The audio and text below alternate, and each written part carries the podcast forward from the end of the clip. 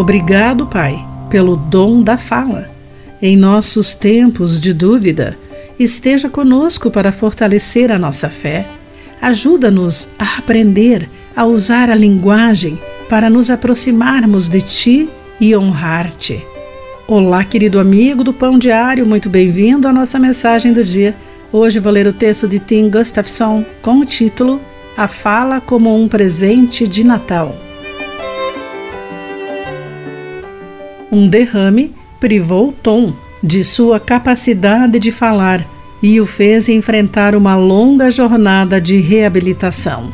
Semanas depois, ficamos agradavelmente surpreendidos quando ele apareceu no culto de ação de graças da igreja.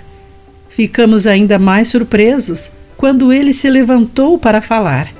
Procurando o que dizer, ele confundiu suas palavras, repetiu-se, confundiu dias e horas.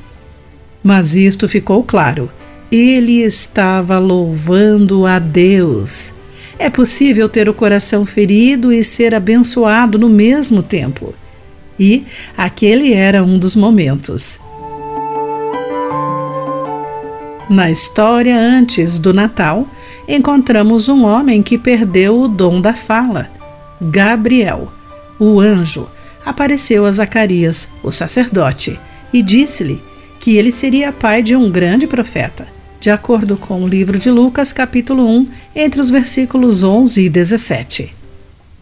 Zacarias e sua esposa eram idosos e ele duvidou disso. Gabriel, então, lhe disse que ele não falaria até que isso se cumprisse no devido tempo.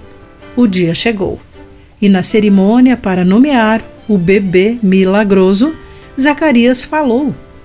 Com suas primeiras palavras, ele louvou a Deus e disse: Seja bendito o Senhor, o Deus de Israel pois visitou e resgatou seu povo. Como Zacarias, assim que pôde, a resposta de Tom foi louvar a Deus. Ambos os corações estavam inclinados a quem criou a língua e mente deles.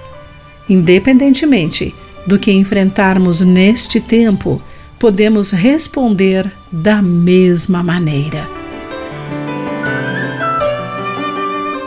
Querido amigo, como você reage quando surge uma crise? E quando você a vence? Pense nisso. Aqui foi Clarice Fogaça com a mensagem do dia.